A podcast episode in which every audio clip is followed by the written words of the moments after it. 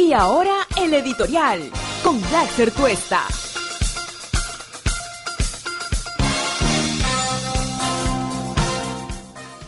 Ayer pasadas las once y media, once y cuarenta por ahí, se conoció a través de las redes sociales del Ministerio del Interior y de algunos medios de comunicación que tuvieron la primicia que fue detenido, que cayó en Cieneguilla el ex gobernador del Callao, Félix Moreno.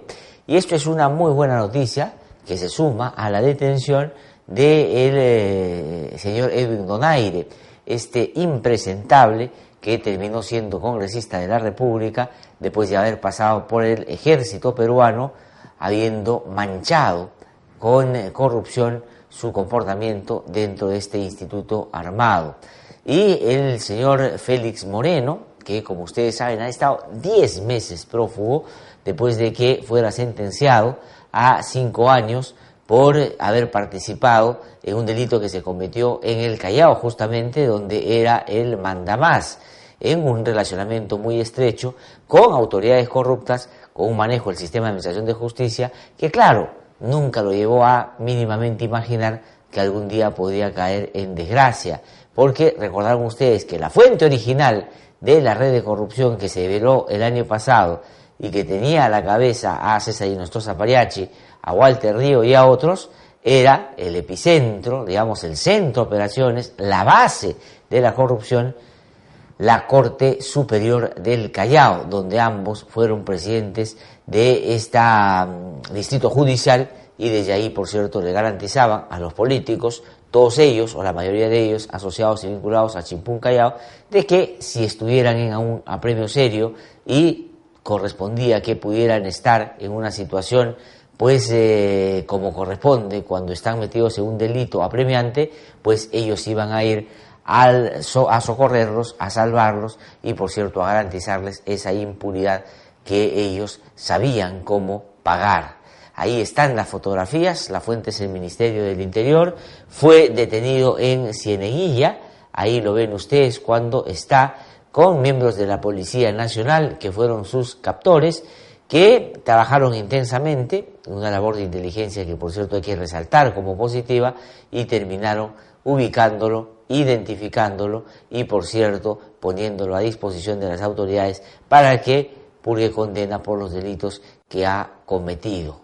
Esta es una muy buena noticia, el todopoderoso eh, Félix Moreno. Pero hay que tener en cuenta que este caso tiene que ver por otro asunto que no está relacionado con el caso Odebrecht. En ese tiene una prisión preventiva efectivamente, pero ya fue él sentenciado en otro caso que se produjo cuando era gobernador del Callao.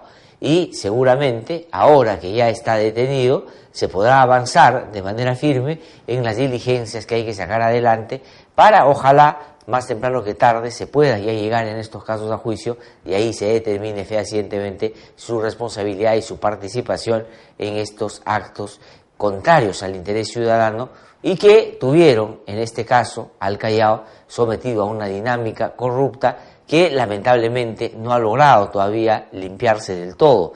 Y hoy día los rezagos y quienes desde los cuellos blancos del puerto o desde la política, que están asociados algunos a Chimpún Callao, a Chimpún Callao, algunos ya no tanto, pero que han repetido y usado sus mismas prácticas, pues tienen el control y están todavía pensando de que no van a ir por ellos. Pero la justicia está avanzando de a pocos, a veces con dificultades, a veces cuesta arriba, a veces contracorriente, pero poco a poco va llegando ahí donde tiene que llegar. Ya Félix Moreno está detenido, está en la, digamos, en los procedimientos previos para disponer seguramente más adelante ya el Instituto Nacional Penitenciario a qué penal le corresponderá ir para purgar condena por los delitos que ha cometido. Buena noticia, hemos amanecido con esta buena noticia, pese a que día muy tarde en la noche se conoció y hoy día todos los medios resaltan y ponen algún nivel de detalles de cómo fue esta persecución, este seguimiento y esta captura. Saludable para la lucha contra la corrupción, saludable para un país que quiere ser más decente y para quienes creen que sí es posible actuar diligente, decente y honestamente para combatir a las lacras que tanto han eh, envilecido la política y que han hecho de la gestión pública el escenario para robar y cometer fechorías y desarrollar una serie de acciones que han fomentado, alentado, propiciado y financiado la criminalidad organizada en distintas modalidades. Muy buena noticia esta entonces se suma a la detención, como decía, hace unos pocos días del impresentable Edwin Donaire, un ladrón de gasolina que manchó el uniforme de la patria que usan con honor muchos militares y que viven en condiciones o trabajan en condiciones, la verdad, a veces muy difíciles y no deplorables, cuando este sujeto hacía lo peor, se llevaba lo que debería servir para tener unas Fuerzas Armadas un poco más diligentes a su bolsillo para que pudiera, por los galones que tenía, pues gozar y vivir seguramente una vida fácil o en su caso una vida loca, por supuesto. Vamos a hablar de otros temas porque también se ha conocido el día de hoy de varios otros acontecimientos. En Bolivia, por ejemplo, ya Evo Morales decidió, después del ofrecimiento del eh, presidente eh, Andrés Manuel López Obrador y a través de sus autoridades de la Cancillería, que podrían habilitarle todas las condiciones para un asilo en México, parecía que el presidente o presidente de Bolivia pues lo iba a pensar. La situación en el país hermano vecino de Bolivia todavía no termina de calmarse, hay enfrentamientos muy serios y él decidió irse. Para que eso fuera posible, tuvieron que desarrollarse una serie de coordinaciones con el Perú para que pudieran hacer un pase eh, aéreo por eh, nuestro territorio y eso fue autorizado por la Cancillería, lo que permitió que él pudiera ir hacia México. El expresidente, que por cierto renunció en medio de una crisis después de insistir indebidamente en una reelección que ya estaba manchada y contaminada y altamente cuestionada, pues generó una confrontación que pudo haber evitado, si es que hubiera visto de una perspectiva distinta, su paso por el poder y su vigencia en la misma, porque probablemente si es que no insistía en esta reelección, dejaba pasar los cuatro años del gobierno que podía haber entrado sin su participación y después probablemente regresar y tener una posibilidad distinta de hacer las cosas y de repente reivindicarse en algunas que había hecho ya con un carácter, diría ya algo totalitario y claramente con el interés de perpetuarse en el poder. Pues no optó por ese camino, fue por el camino equivocado, terminó generándose un alto nivel de confrontación y ahí sí, por cierto, agilitos, rapidísimos, los miembros de la oposición y por cierto unas Fuerzas Armadas y una policía que no eran, digamos, o estaban en la lista de simpatía o no tenían en la lista de simpatías el propio eh, Evo Morales, pues decidieron una arremetida que por momentos ha tenido una serie de episodios claramente indebidos. Ya no es presidente de Bolivia Evo Morales, ya está camino a México, es decir, ahí es donde va a seguramente pasar, no se sabe cuánto tiempo, pero él ha dicho y lo ha puesto en sus redes sociales, pues regresará después para seguir insistiendo en mantenerse en la política. Dice, hermanas y hermanos, parto rumbo a México, agradecido por el desprendimiento del gobierno de este pueblo hermano que nos brindó asilo para cuidar nuestra vida. Me duele abandonar el país por razones políticas, pero siempre estaré pendiente. Pronto volveré con más fuerza y energía, dice Evo Morales, cuando eh, da cuenta de su salida rumbo a eh, México.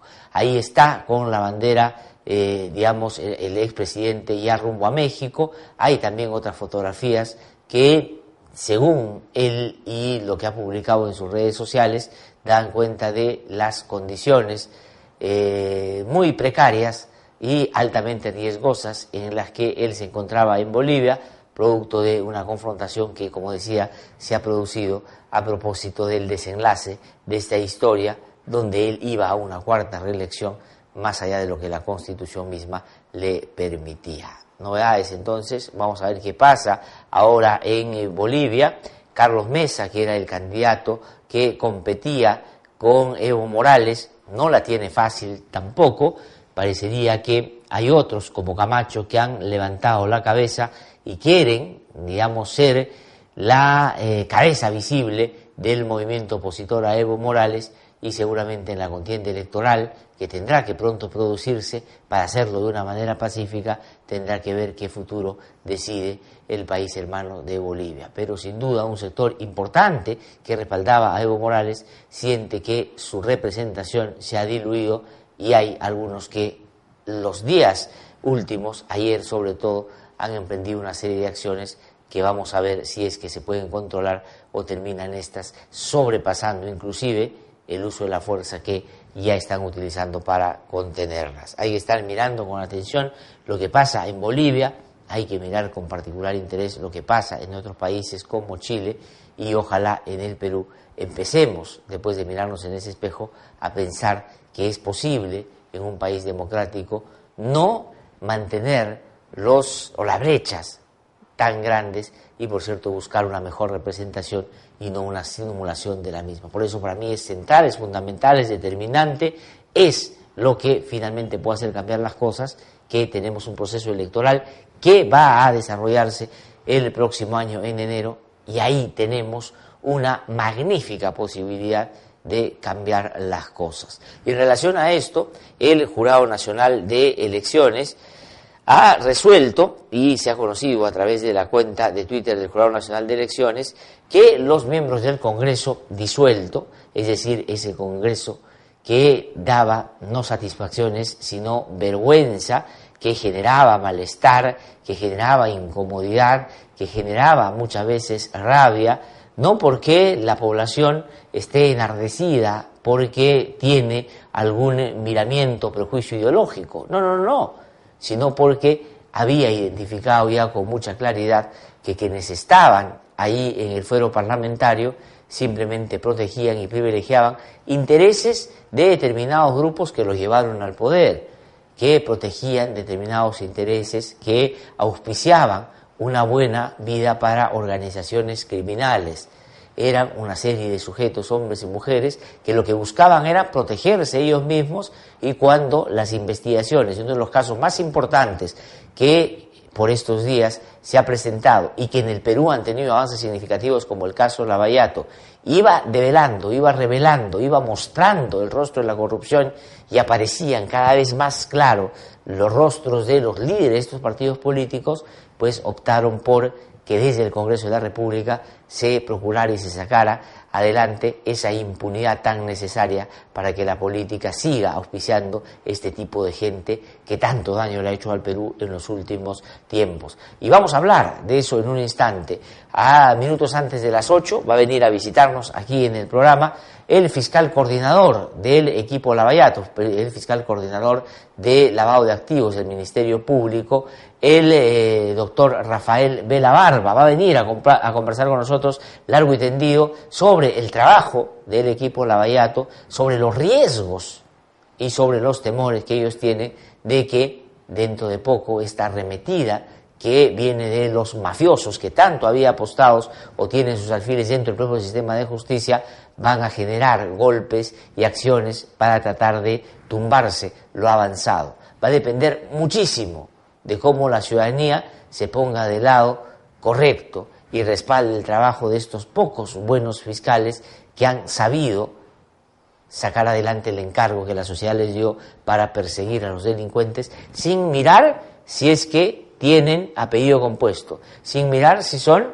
empresarios de mucha plata, sin mirar si son eh, políticos eh, de tradiciones y costumbres viejas, que no le ha importado que sean aquellos que tengan el poder ahí donde la han ejercido arbitrariamente, pero cuando están en medio de investigaciones tan importantes o de alta sospecha de que pueden ser parte de organizaciones criminales, pues a todos se les trata por igual. Y eso es lo que ellos han demostrado. Y vamos a hablar con él sobre cómo están las cosas. Y vamos a hablar, por cierto, como decía, de los riesgos y de la situación difícil a la que ellos permanentemente están sometidos. Entonces, ese Congreso impresentable que el presidente de la República tuvo que disolver porque no había otra posibilidad, porque se habían dedicado a boicotear, a traerse abajo toda iniciativa que pudiera procurar que el país sea mejor. Trataron de sacar adelante una arremetida contra, por ejemplo, el sector de educación para que las universidades truchas, estas que no producen profesionales, sino gente que no tiene ninguna capacidad ya que ha sido estafada, engañada, y que muchas veces, producto de un esfuerzo sobrenatural que hacen los padres para ponerlos en una universidad privada, pensando que es mejor que ponerla en una universidad pública, terminan hoy día sometidos a una dinámica donde no solo no van a salir de ahí con aptitudes y con conocimientos y herramientas que los puedan volver competitivos, sino que en algunos de los casos ni siquiera van a poder aspirar a tener un título a nombre de la nación porque han sido estafados y han sido engañados. Eso es lo que intentaron hacer, es lo que intentaron traerse abajo y, por cierto, no fue necesariamente la batalla que ganaron felizmente para el país. Pero hay otras en las que insistieron, en las que avanzaron, pero fueron porque la gente se dio cuenta, digamos, rápidamente, que ellos venían bajo esa línea de beligerancia, esa línea de acción y misericordia muy eh, este, burda para traerse abajo toda iniciativa que pueda generar alguna reforma en educación, reforma en la política, reforma en la justicia y reforma en otros ámbitos que pudieran, ojalá, hacer que este país cambiara y pudiera tener ciudadanos que se vean de una manera distinta sin discriminación de ninguna naturaleza. Ese Congreso fue disuelto cuando se les dio la posibilidad de que se fueran de una manera un poquito más decorosa. No aceptaron esa vía, fueron por la bruta, a lo bestia, de la única manera que podían actuar y terminaron subestimando a un presidente que creyeron no iba a ser capaz de dar ese paso. Pues lo dio, ellos dejaron de ser congresistas, ellos han estado generando en los últimos tiempos una serie de acciones que la verdad han sido inconducentes en términos de que no van a revertir de modo alguno lo que ya la población mayoritariamente ha respaldado, pero han seguido buscándola sin razón para tratar de dar a entender que en el Perú no hay garantías y no hay Estado de Derecho y que se está iniciando el camino a la dictadura, cosa que, por cierto, no tiene ningún elemento que nos haga siquiera imaginar que eso puede estar pasando. Pero el Jurado Nacional de Elecciones, como lo hizo ya en el proceso electoral anterior, terminó siendo protagonista de esta historia, porque se demoraba y se demoraba y se demoraba y se demoraba para resolver un asunto que, por cierto, era fundamental. Si es que los congresistas disueltos es decir, los congresistas expulsados del eh, Congreso de la República, los que la gente no quería ver en política, podían participar o no en esta contienda electoral para culminar el mandato hacia el 2021. Ese no es un nuevo periodo congresal, sino es, digamos, lo que permite culminar los cinco años que la Constitución establece y manda como el periodo para generar una alternancia en el poder, tanto el Ejecutivo como el Congreso de la República. Y, por cierto, ahí el razonamiento que hayamos expresado aquí hace ya un buen tiempo, siempre tiene que ser favorable a la posibilidad de la participación ciudadana, pese a que nos dé vergüenza, pese a que muchos de los que están postulando, aprovechando de que esto, según el jurado, ya es posible, vayan a intentar llegar nuevamente al Congreso. Pero usted tendrá la, como digo, oportunidad de marcar o de poner en su sitio aquellos que tienen esta pretensión. Algunos, por cierto, no les ha ido bien en las bancadas por las cuales han en los últimos tiempos venido ejerciendo de manera abusiva el poder que tenía. ¿no? Fuerza Popular fue ese centro donde se condensaba lamentablemente todos los males que la política expresa. Gente incompetente, gente sin ninguna capacidad, sin ninguna capacidad, gente totalmente vinculada a intereses perversos, algunas organizaciones criminales, sin niveles de preparación mínimos para poder legislar o siquiera mínimamente representar. Y me podría quedar toda la mañana dando cuenta de las características que lamentablemente no apuntaban a una magnífica buena representación.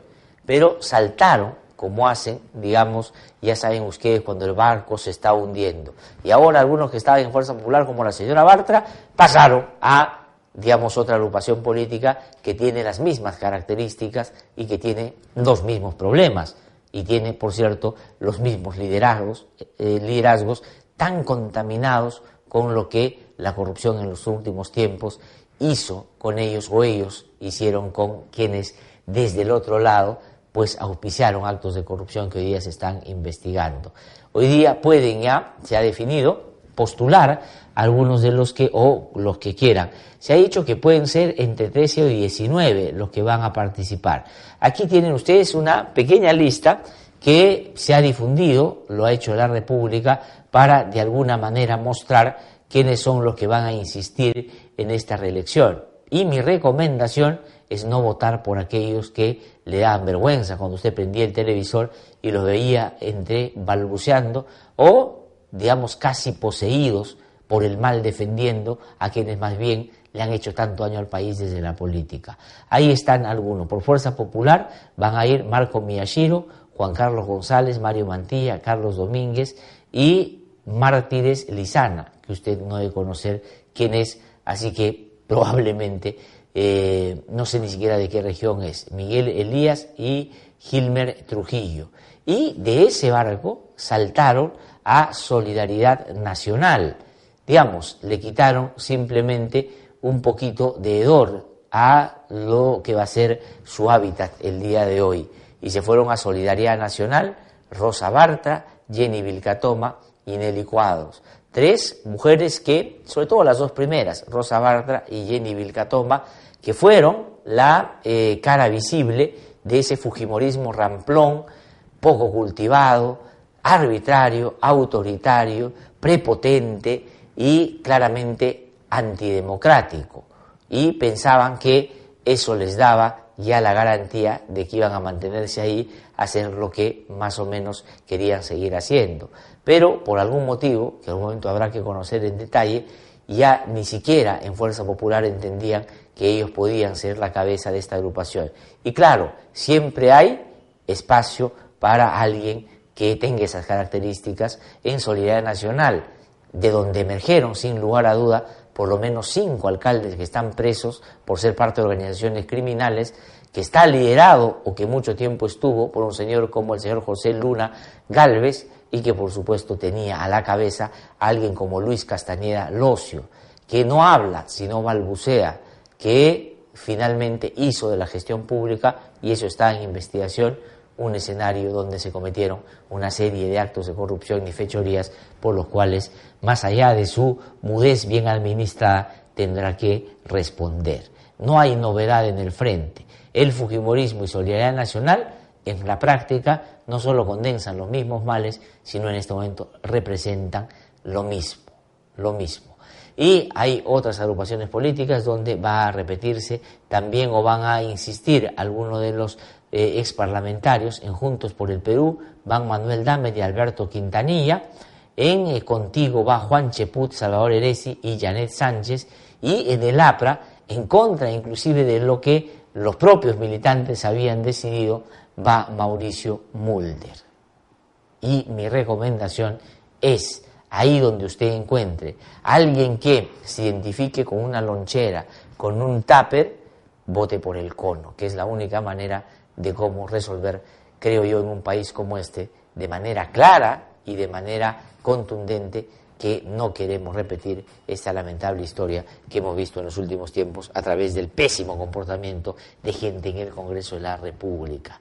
¿No? Dígame usted si es que ha sentido en algún momento con el Congreso ya disuelto algún nivel de satisfacción. No digo que no hubieron o no había congresistas que me parece hacían un esfuerzo, hicieron un trabajo importante.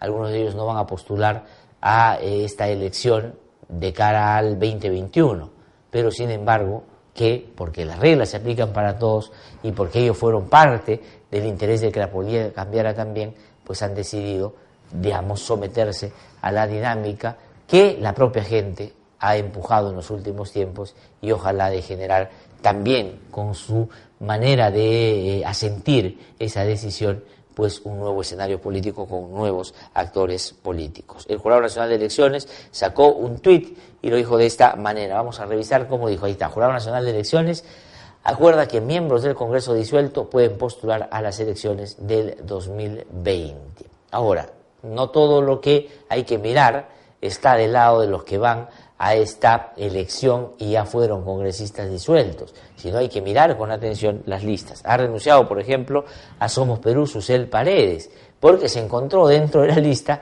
alguien que estaba relacionado con el señor Rodolfo Orellana y dijo, oye, mejor me voy antes de ir acompañado de gente que tenga esos serios cuestionamientos. Y usted tiene que revisar de manera minuciosa, tomarse un tiempo, y hacerlo de la manera más objetiva posible y decir yo no voto para poder hacer que la política siga siendo ese antro, ese espacio, ese refugio de delincuentes o gente que busca ahí la impunidad. Yo lo que tengo que hacer es utilizar mi voto, que es lo único que a todos nos hace iguales, y hacer cambiar las cosas. Porque si no, después la queja o llorar sobre leche derramada sirve para muy poco y posibilidades de que estemos en un escenario excepcional como esta en los próximos años, me parece que entra ya un espacio muy, muy eh, reducido. Y vayamos a revisar algunos otros eh, temas también que se han producido. En un ratito va a venir a visitarnos Rafael Vela, que como ustedes saben es el coordinador del equipo Lavallato. Y sobre ese caso quiero comentar, Carlitos, si me permites, o mejor dicho, antes de entrar a ese caso, tengo aquí alguna información que viene más bien de la Comisión Interamericana de Derechos Humanos, que está en su eh, sesión número 174, sus audiencias que se desarrollan esta, en esta oportunidad en Quito, donde se abordó el tema de la reforma de la justicia en el Perú. Les voy a contar, el sistema interamericano, la Comisión Interamericana y la Corte Interamericana son parte del sistema interamericano de derechos humanos, que se basa en la Convención y el Pacto de San José de Costa Rica, que el Perú ha firmado y ha ratificado de manera voluntaria, por lo tanto, como país estamos sometidos a estas dos instancias supranacionales. ¿De acuerdo? Nadie nos puso una pistola, nadie nos obligó, nadie nos dijo que si no lo hacen va a pasarles esto, no. El Estado peruano decidió firmar y luego ratificar. ¿Y qué cosa significa eso? Que nos ha permitido el sistema interamericano que muchas personas que no accedieron a justicia en el Perú pudieran ir a esa instancia para que se revisara la actuación del Estado peruano y si es que hay graves violaciones de derechos humanos o vulneraciones serias al debido proceso, pues exigirle al Estado peruano que haga los correctivos y que revierta esa situación para favorecer la vigencia de los derechos fundamentales en un país como el nuestro. Y eso pasó en muchos casos. Solamente les cuento un par para que ustedes puedan saber la importancia del sistema interamericano. Alberto Fujimori, ¿no es cierto? El API de la señora Keiko Fujimori y de... ¿Han visto que está Keiko eh, Kenji Fujimori ahora? Está vendiendo Oriflán, ¿han visto? no? Que está vendiendo unas mascarillas ¿No? Carlito, busca su, su Instagram. Yo estuve viendo el otro día y no podía creerlo. De verdad que se ha dedicado a eso. Bueno, en fin, de pronto hay que eh, ha cambiado de rubro. Pero bueno, no, no, no ese era el tema que quería eh, comentar. Cuando Alberto Fujimori empezó a darse cuenta que todos los actos graves de violaciones de derechos humanos, de los cuales él fue parte principal, podían más adelante ser sancionados, el año 99, con demagogia, planteó que nos retirábamos de la competencia contenciosa de la Corte Interamericana de Derechos Humanos. Comisión Interamericana, Corte Interamericana. La Comisión Interamericana es una especie fiscal que evalúa los casos y luego, cuando son sólidos, lo presenta a la Corte y la Corte hace como un juicio, no contra personas, sino contra el Estado. Si se gana el caso en la Corte, sancionan al Estado y el Estado tiene que revertir aquello por lo cual cualquier peticionario iba a reclamar al sistema interamericano. Y como Alberto Fujimori, el 90, junto con Montesinos, junto con eh, Hermosa Ríos, junto con varios corruptos que los acompañaron y con varios que hoy día algunos están en la prensa todavía y que aplaudían y saludaban y se, digamos, tenían intimidades con el poder en esa época y hoy día pregonan libertad de expresión cuando en esa época la violaban de manera sistemática, dijo no, para evitar que más adelante nos sancione la Corte Interamericana, y los casos pasen por la Comisión, vamos a sacar o a salir de la competencia contenciosa de la Corte Interamericana. Pero eso significaba denunciar el pacto, salirse del pacto, tomaba mucho tiempo y no fue posible. Pero la pretensión de Fujimori fue salirse de la competencia de la Corte. ¿Por qué? ¿Por qué la Corte era tan negativa para los intereses de Alberto Fujimori, porque sabía que los casos de violación de derechos humanos que se habían cometido durante su dictadura iban a terminar ahí. Es tan así que Fujimori ha terminado preso por casos relacionados a violaciones de derechos humanos, Cantuta, Barrios Altos, secuestros Dyer y Gorriti. Dos de ellos, tanto la Cantuta y Barrios Altos, llegaron de la comisión a la Corte y tienen sentencia de la Corte contra el Estado peruano. Y eso permitió que los procesos se pudieran abrir. Si eso no hubiera pasado, Fujimori no hubiera podido ser primero procesado y después condenado por ese grave hecho violatorio de los derechos humanos y que se ha constituido, según lo que hoy día es de sentido común ya en el ámbito del derecho internacional, es un crimen de lesa humanidad.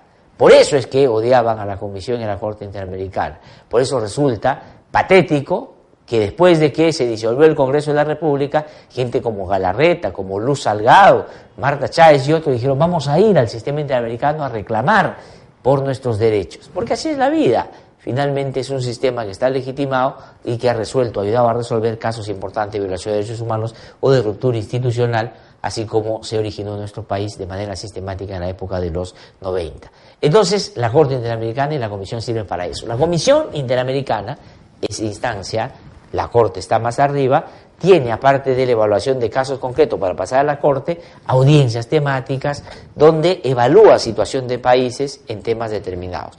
¿Qué cosa es lo que ha habido el día de ayer? Pues ha habido una audiencia sobre la eh, justicia en el Perú y se ha hablado sobre la Junta Nacional por la Justicia que se está eligiendo, se ha hablado sobre el proceso post develamiento o, eh, o de la revelación que el año pasado hizo de reporteros sobre estas redes de corrupción en el sistema de administración de justicia y qué cosa es lo que está pasando. Y bueno, vieron algunas cosas de lo más interesantes. El comisionado, miembro de la Comisión Interamericana, Joel Hernández, que fue embajador de México en la OEA, que es un eh, diplomático de una amplia trayectoria, y que hoy día es miembro de la Comisión Interamericana de Derechos Humanos y es relator para el caso de Perú, es decir, el que se encarga de la carpeta Perú, ayer en esta presentación, en esta audiencia, fue muy claro, muy contundente y me parece muy pertinente en hacer un llamado de atención al Estado peruano que en todo lo que ha sido esta etapa concursal para entrar a la Junta Nacional por la Justicia, que ha manejado esta comisión especial, donde hay más de uno seriamente cuestionado y con altísimos niveles de conflicto de intereses, pues tiene que llegar, a dicho, a buen puerto.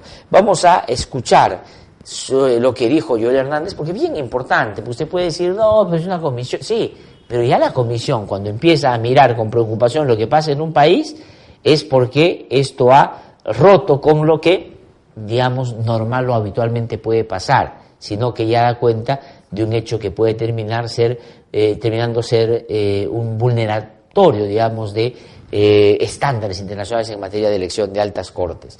Vamos a escuchar qué dijo Joel Hernández cuando habla de que hay operadores de justicia que están investigados y que deberían, pues, excusarse para que se pueda luchar contra la corrupción y no ver esta eh, interrumpida. Vamos a escuchar qué dijo Joel Hernández. No quiero entrar al, detalle técnico de eh, la base normativa para, para remover a operadores de justicia en funciones que están realizando eh, cuando estas personas están acusadas de algún delito de corrupción. Pero sí creo que está en ellos poder eh, excusarse simplemente para mostrar un compromiso con el combate a la corrupción, pero también un compromiso con la integridad de su función. Hacemos este llamado a las partes concernidas para que también eh, den muestras de transparencia y, coherencia con el combate a la corrupción.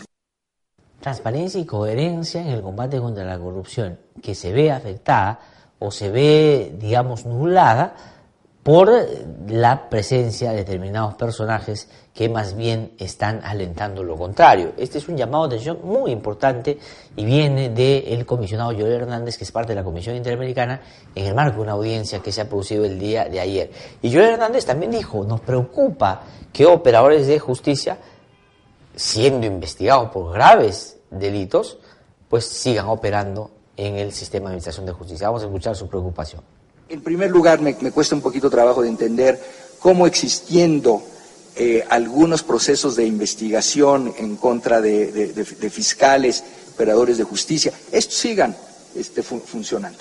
No sé si la, normatividad peruana lo permite o si debiera haber alguna medida de separación de las funciones para que eh, no hubiese ningún indicio de contaminación de los, de los procesos. En segundo lugar, porque me llama mucho, mucho la atención de que hay mandatos ya concluidos. Entonces, ¿cuál es la base jurídica para, para extender estos, estos mandatos? a mí en lo personal me, me, causa una inquietud de saber que no hay una base jurídica suficiente hoy para poder avanzar en, en la renovación de, de, cuadros y, el, y en general de avanzar en, el, en, en una reforma judicial de fondo que, le dé al Poder Judicial de Perú una integridad. Bueno, está refiriéndose claramente a que no podemos tener hasta ahora una Junta Nacional por la Justicia después de que los plazos largamente se han vencido de lo que fue este estado de emergencia que se planteó con el anterior CNM, que por cierto da vergüenza, estaba llenado de los hermanitos que sabíamos o sabemos ahora con más detalle que antes cómo operaban de manera indebida. Pero dice que preocupa que quienes estén vinculados al sistema de de justicia, y esto va claramente eh, indicado, señalado, hacia aquellos que, por ejemplo, están en las Fiscalías Supremas o en la Corte Suprema, que tienen investigaciones serias y que no están colaborando para el crecimiento de los hechos, sino más bien están aprovechando su poder para tratar de impedir que éstas puedan llegar a buen puerto. En ese caso deberían activarse algunos mecanismos y la verdad que termina siendo incomprensible por qué en el marco de eh, lo que procesalmente es posible hacer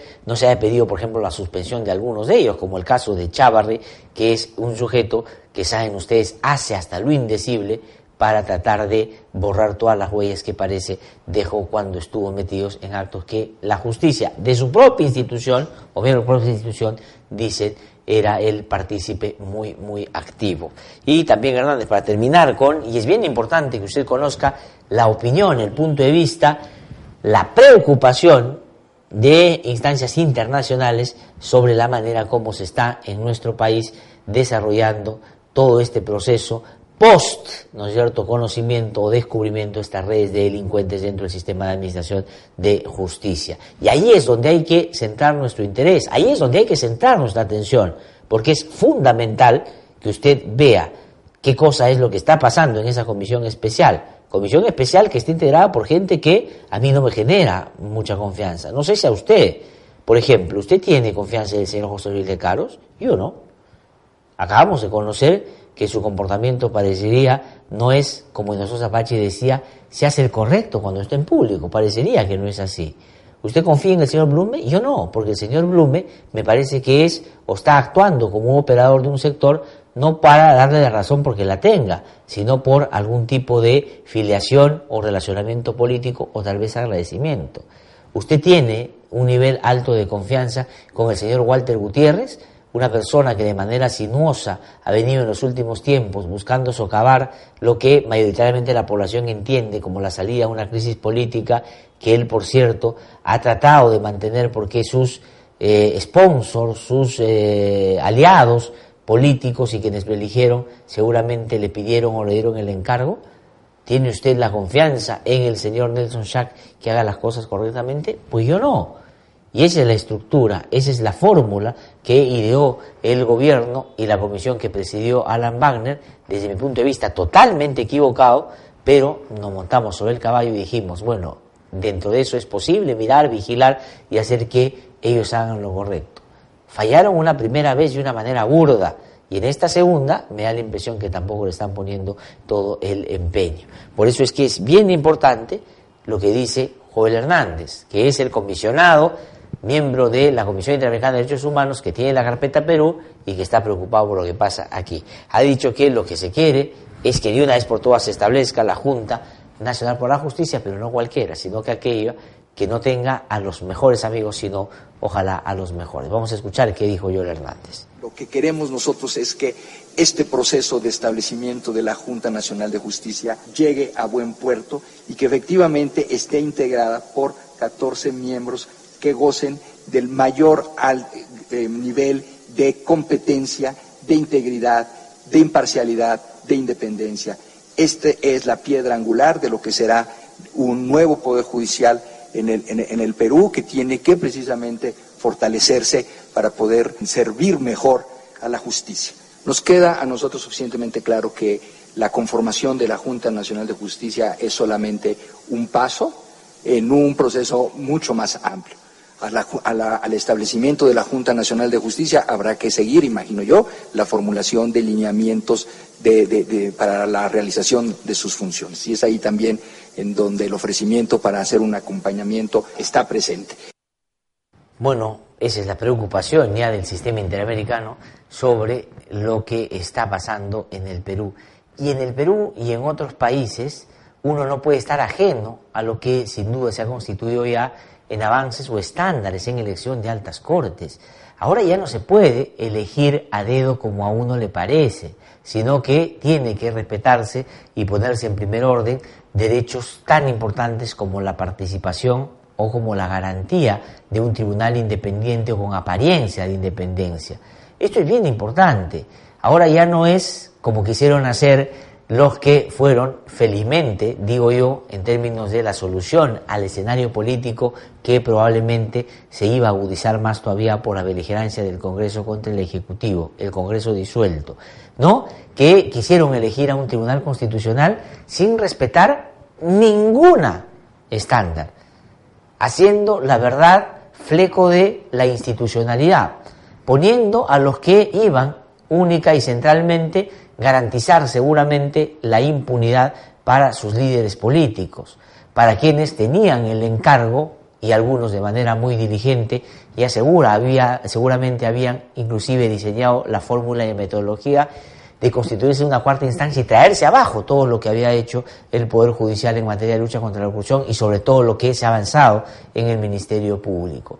Eso es lo que querían. Quisieron hacerlo al caballazo, quisieron meter a gente que realmente era impresentable, que no tenía una trayectoria democrática, menos una trayectoria, digamos, constitucional o académicamente consistente. Estaban haciendo un tribunal constitucional a la memoria de Alan García y quienes junto con él estuvieron en los últimos tiempos sometidos y promocionando prácticas que, digamos, terminaron haciendo la corrupción moneda corriente.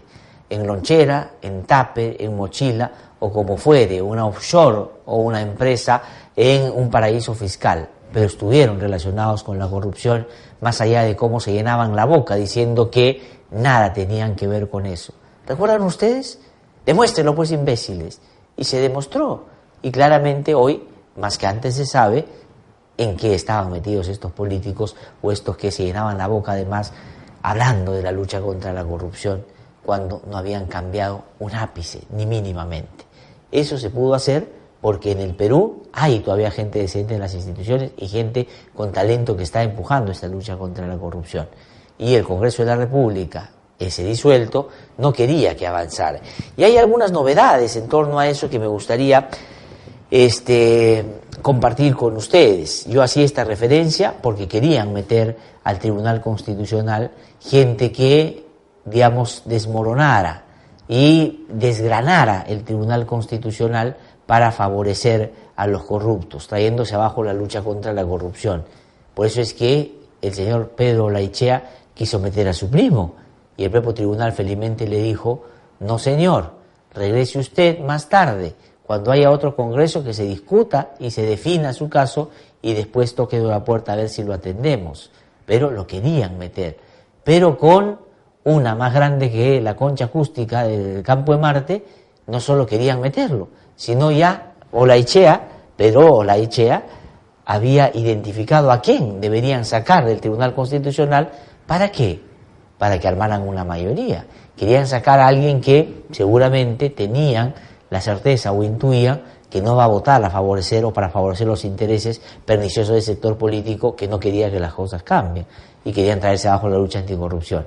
Entonces, no solo quería meter al primo hermano, sino quería sacar al que le parecía incómodo. ¿Para qué? Para que al señor Blume, para que al señor Viajero Sardón, para que al señor Ferrero le fuera fácil saber que ya tienen cuatro y con eso hacían lo que les daba la gana. trapeaban con el Tribunal Constitucional contra cualquier interés de lucha contra la corrupción. Pero eso no se pudo hacer, eso no fue posible, porque las cosas cambiaron y no se logró eh, validar un acto que, por cierto, reñía con todos los principios, esto que le mencionaba de elección de altas cortes, porque ya hay estándares, porque ya hay, hay disposiciones internacionales a las que hay que aproximarse para tratar de relacionarse de mejor manera con el país que va a ser administrado en torno a la justicia que requiere. Y no para que pase como en Chile, que la gente decía, todo formalito, todo bien, pero la gente está padeciendo y la desigualdad se mantiene también en la Administración de Justicia. Por eso es que no fue posible que tomaran el Tribunal Constitucional.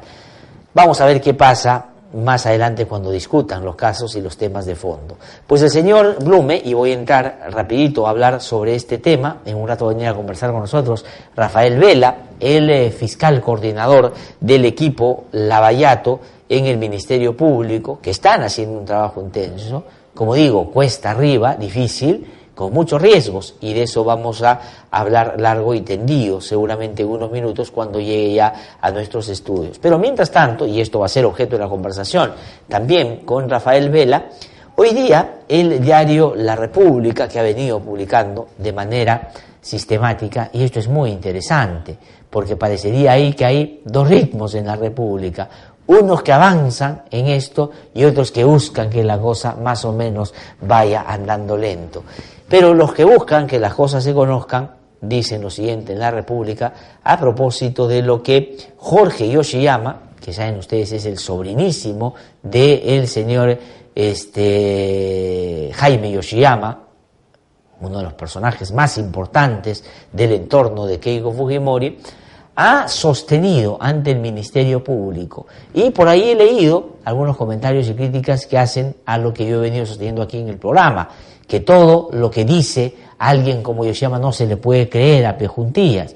Bueno, es verdad, porque digamos Jorge Yoshiyama ha sido parte de una organización criminal y por lo general los delincuentes y los criminales tienden a no decir siempre la verdad.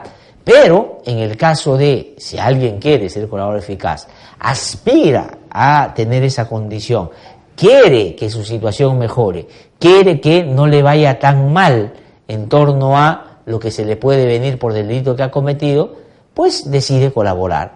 Y la colaboración consiste en yo digo A, entrego documentación para corroborar A y encima doy una serie de elementos que permitan, una vez de corroborado el dato A, identificar el funcionamiento de la organización criminal y dar cuenta de qué cosa es lo que yo conocía, hacían los otros que como yo eran parte de esa organización criminal. Ese es el sentido. ¿Y qué cosa se les da a cambio de los que colaboran?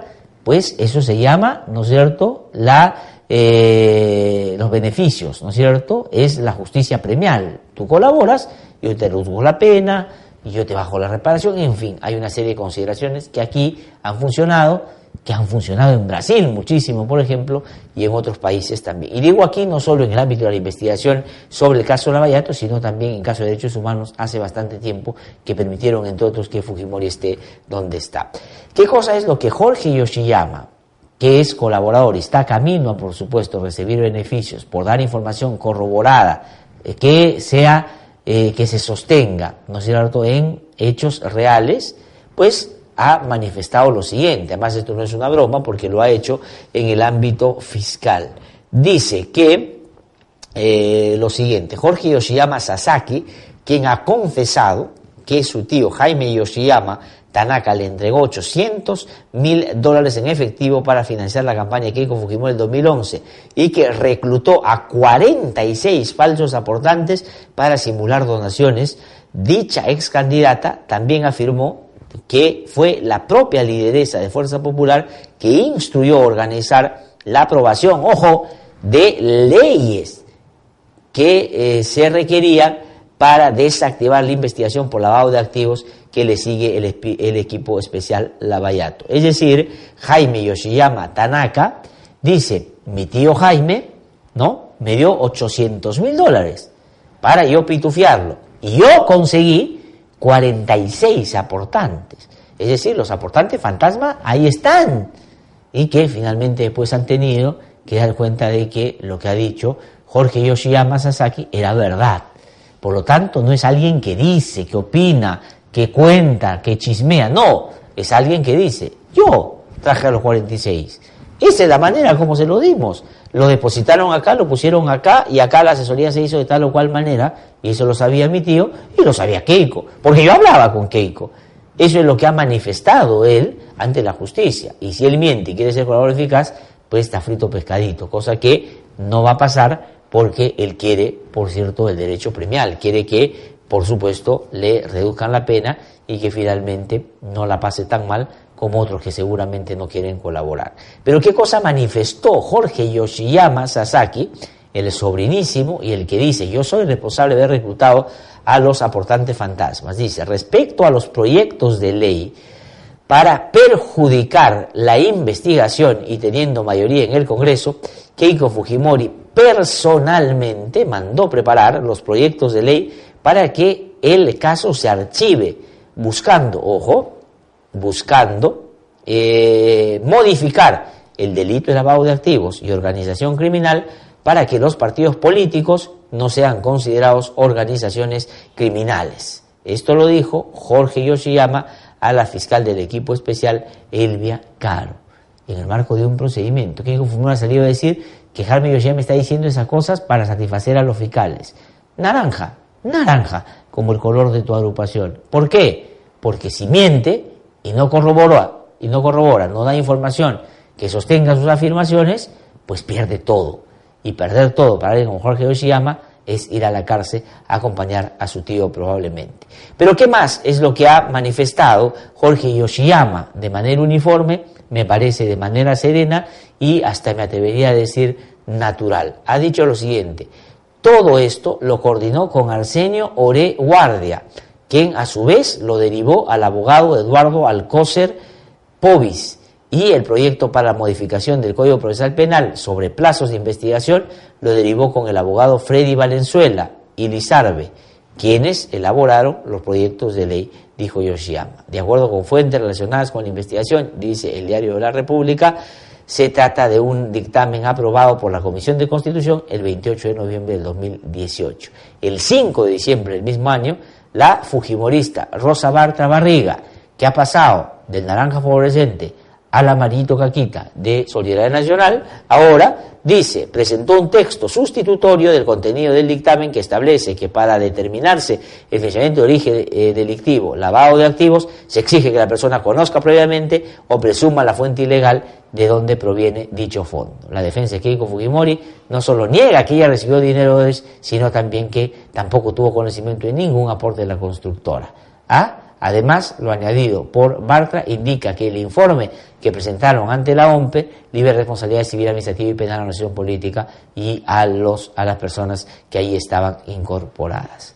Es decir, que no solo tenían su clara voluntad y vocación de tomar el sistema de administración de justicia para que a través de sus aliados puedan finalmente manejarla al antojo y al ritmo de Keiko Fujimori para favorecerla a ella y a todos los que junto con ella están comprometidos en estas organizaciones que el Ministerio Público dice tenían una práctica criminal, sino que además desde el Congreso de la República, y eso tampoco no es novedad, o sea, no es que Cristóbal Colón, hay que revisar el comportamiento, quisieron traerse abajo la colaboración eficaz, la prisión preventiva, el acuerdo con Odebrecht, el tema del cálculo de las reparaciones. ¿Por qué querían hacer todo eso? Porque querían desmejorar, traerse abajo, liquidar, acabar, pulverizar la lucha contra la corrupción. ¿Y cómo se hace eso? Cercándolos con una legislación que no les permita tener la flexibilidad que se requiere para poder profundizar en investigaciones de alta complejidad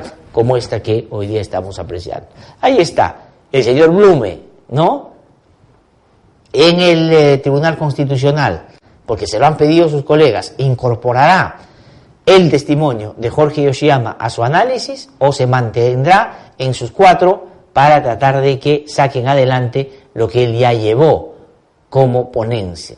En su ponencia, como decía yo el otro día, dice Keiko Libertad, Keiko Libertad, la cabeza de Carguancho sobre una bandeja de plata y abajo la lucha contra la corrupción, para tratar de resumir y no entrar a los vericuecos legales, porque, digamos, ahí es donde puede él plantear algunas argumentaciones que algún desavisado le pueden hacer creer de que algo de jurídico tiene. ¿No es cierto? Esa es la fórmula. Cuando uno entiende un abogado, se le acaba el negocio. La idea es que no se le entienda mucho.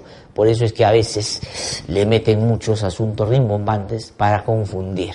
Pero en realidad, lo que dice la ponencia del señor Blume es, saquen a Keiko, saquen a Carguán, saquen de la cárcel, ¿no? Corten la cabeza a eh, Richard Concepción Carguancho. Es decir, en términos figurativos, es decir, sáquenlo del sistema, sancionenlo. ¿Cómo se ha podido atrever este señor a hacer esas cosas que ha hecho? Y con eso traerse abajo el castillo, ¿no? Que se ha venido construyendo para dar cuenta de la organización criminal que ha estado manejando la política en nuestro país y con, digamos, altos niveles de predominancia en algunas organizaciones como Fuerza 2011 o Fuerza Popular. Eso según las investigaciones, no es que a mí me parezca o yo crea o a mí se me ocurre. No, eso es lo que se ha podido hasta ahora ya identificar. Entonces, otro dato sobre esto que estamos comentando esta mañana. En Diario El Correo dice lo siguiente, fiscales supremos y equipo especial están enfrentados. El fiscal eh, Rafael Vela, que eh, Barba, Rafael Vela Barba, que es el coordinador del equipo Lavallato y que está cumpliendo una labor muy importante, pues dijo, y con razón, el fin de semana, que lo que estaba sucediendo es que hay una arremetida contra José Domingo Pérez y contra él, que esta amonestación, esta sanción que le han hecho a José Domingo Pérez, le van a descontar el 10% de su sueldo, porque qué horror, habló y se refirió de asuntos políticos. Y un fiscal no puede decir, ¿cuál es el asunto político que refirió el señor José Domingo Pérez? Ciudadanía, estén ustedes atentos de que hay una serie de riesgos de lucha contra la corrupción para apoyar e impulsar este proceso. ¡Qué horror! ¡Qué horror! ¿Cómo puede el fiscal decir que la gente esté atenta? Eso demuestra, en el mejor y más amable de los casos, un alto nivel de ignorancia sobre lo que son los bienes públicos y la lucha contra la corrupción no le pertenece a José Domingo Pérez o no le pertenece al equipo especial, es de todos y por lo tanto todos debemos defender. Y lo otro, qué horror cuando le preguntaron si es que el Congreso era tan burdamente contrario a la lucha contra la corrupción este, y que lo que había que hacer era resolver ese entrampamiento y ese blindaje en el Congreso de la República. Y le preguntaron, ¿y usted cree que cómo se resuelve? Pues bueno, una posibilidad es la cuestión de confianza. ¿Y dónde está eso? En la Constitución Política del Perú, 1993, hecha por disolver, por Alberto Fujimori. ¿No es cierto? ¿Y qué cosa es lo que dijeron? Ha opinado políticamente. Entonces lo sanciona. ¿Pero por qué lo quieren sancionar? ¿Y quién lo sanciona, por Dios? Lo sanciona uno que ha sido el chupe de el señor eh, Chávarri. Lo sanciona un fiscal que ha trabajado bajo las órdenes del señor Chávarri. Lo sanciona un fiscal que, por cierto, está directamente vinculado a uno de los personajes que no solo ha dañado la imagen del Ministerio Público, sino claramente ha ido en el sentido contrario a lo que es la misión del Ministerio Público, que es procurar que se pueda luchar abiertamente con la corrupción. Entonces, el señor que sanciona a José Domingo Pérez está vinculado al señor Chávarri. ¿Y qué cosa es lo que va a pasar? O lo que ellos pretenden o imaginan va a pasar. Es que si hay que apelar decisiones arbitrarias de esta naturaleza, se va a tener que hacer ante los fiscales supremos. ¿Y quiénes son los fiscales supremos? Por lo menos tres de los cinco que hay en la Junta de Fiscales, que están, no porque a mí me parezca, no porque la gente ha inventado, sino porque el propio Ministerio Público y fiscales valientes, en el marco de sus investigaciones, han logrado estimar relaciones muy fuertes de estos personajes con una organización criminal. De eso es lo que estamos hablando. Entonces es una especie como que van poniendo una serie de sanciones para que cada vez estas, que son progresivas, se vayan agravando. Ahora es una amonestación, después es una multa y después es una suspensión. ¿Y qué cosa pasa? Y ese es el problema, porque en el Perú no es que las instituciones estén luchando contra la corrupción, hay algunos miembros del sistema de administración de justicia, el Ministerio Público y el Judicial, que lo están haciendo, cuesta arriba. Y si lo sacan, se acaba la lucha contra la corrupción. Así es, y así de precario es esto. Y miren todo lo que se ha conseguido siendo así o teniendo esas características. Imagínense ustedes lo que se hubiera podido conseguir si es que había un apoyo institucional y no más bien un asunto que contradice esa lucha contra la corrupción como viene sucediendo. No se mueva, estamos aquí en No hay derecho, es siempre un honor estar con ustedes, así que una pausa breve y venimos. Hemos presentado el editorial con Laxer Cuesta.